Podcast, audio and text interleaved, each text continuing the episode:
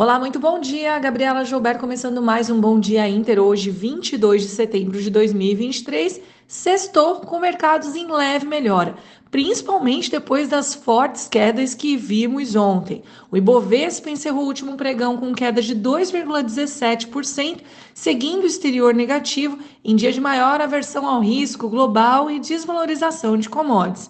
Lá em Wall Street, as bolsas fecharam no vermelho, após o Fed sinalizar uma política monetária restritiva por mais tempo e indicar a possibilidade de mais um aumento de juros em novembro. O dólar fechou o dia em alta de 1,1%, enquanto o índice dólar DXY avançou 0,2%. Para hoje, na agenda doméstica, não temos praticamente nada, enquanto lá fora serão divulgados os PMIs tanto nos Estados Unidos quanto na zona do euro.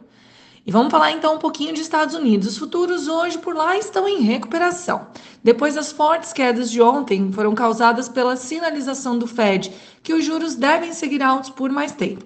Os investidores agora voltam atenção, agora, voltam atenção aos dados de PMI que vão sair hoje e as falas de alguns dirigentes do Fed tentando confirmar se ao menos o ciclo de alta já chegou ao fim.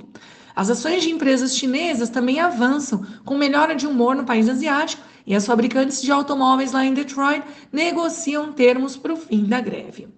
Indo lá para o outro lado do mundo, então, vamos falar um pouquinho de Ásia e de China. As bolsas chinesas tiveram forte alta nesta sexta-feira, após bater as mínimas, encerrando o melhor desempenho diário em oito meses. Os recentes estímulos colocados pelo governo chinês trouxeram sinais de estabilização, o que elevou os ânimos do mercado.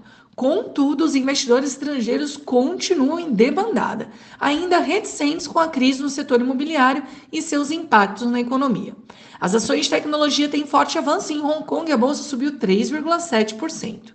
Já na Europa, o sentimento ainda é de cautela, refletindo os efeitos da bateria de decisões de bancos centrais na região que, em uníssono, sinalizaram que os juros por lá devem seguir elevados ao longo de todo 2024.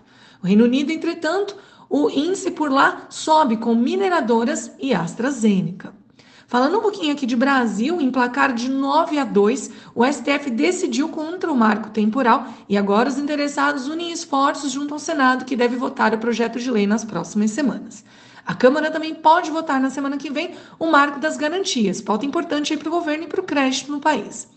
A arrecadação recuou 4,14%, é, uma queda pelo terceiro mês consecutivo, trazendo preocupação quanto ao déficit primário para o ano que vem, enquanto o governo ainda enfrenta desafios para avançar nas pautas que visam o aumento da arrecadação no país. Na abertura de hoje, o índice DXY avança, os futuros em Wall Street estão em alta, os juros das treasuries recuam e as commodities sobem. O petróleo por conta de receios de oferta pela Rússia e o minério de ferro com recuperação na China depois de uma semana bastante volátil.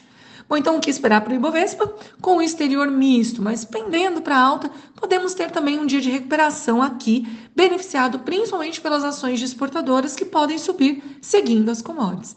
Pessoal, este foi o Bom Dia Inter de hoje. Tenham todos uma ótima sexta-feira, um excelente final de semana e até segunda.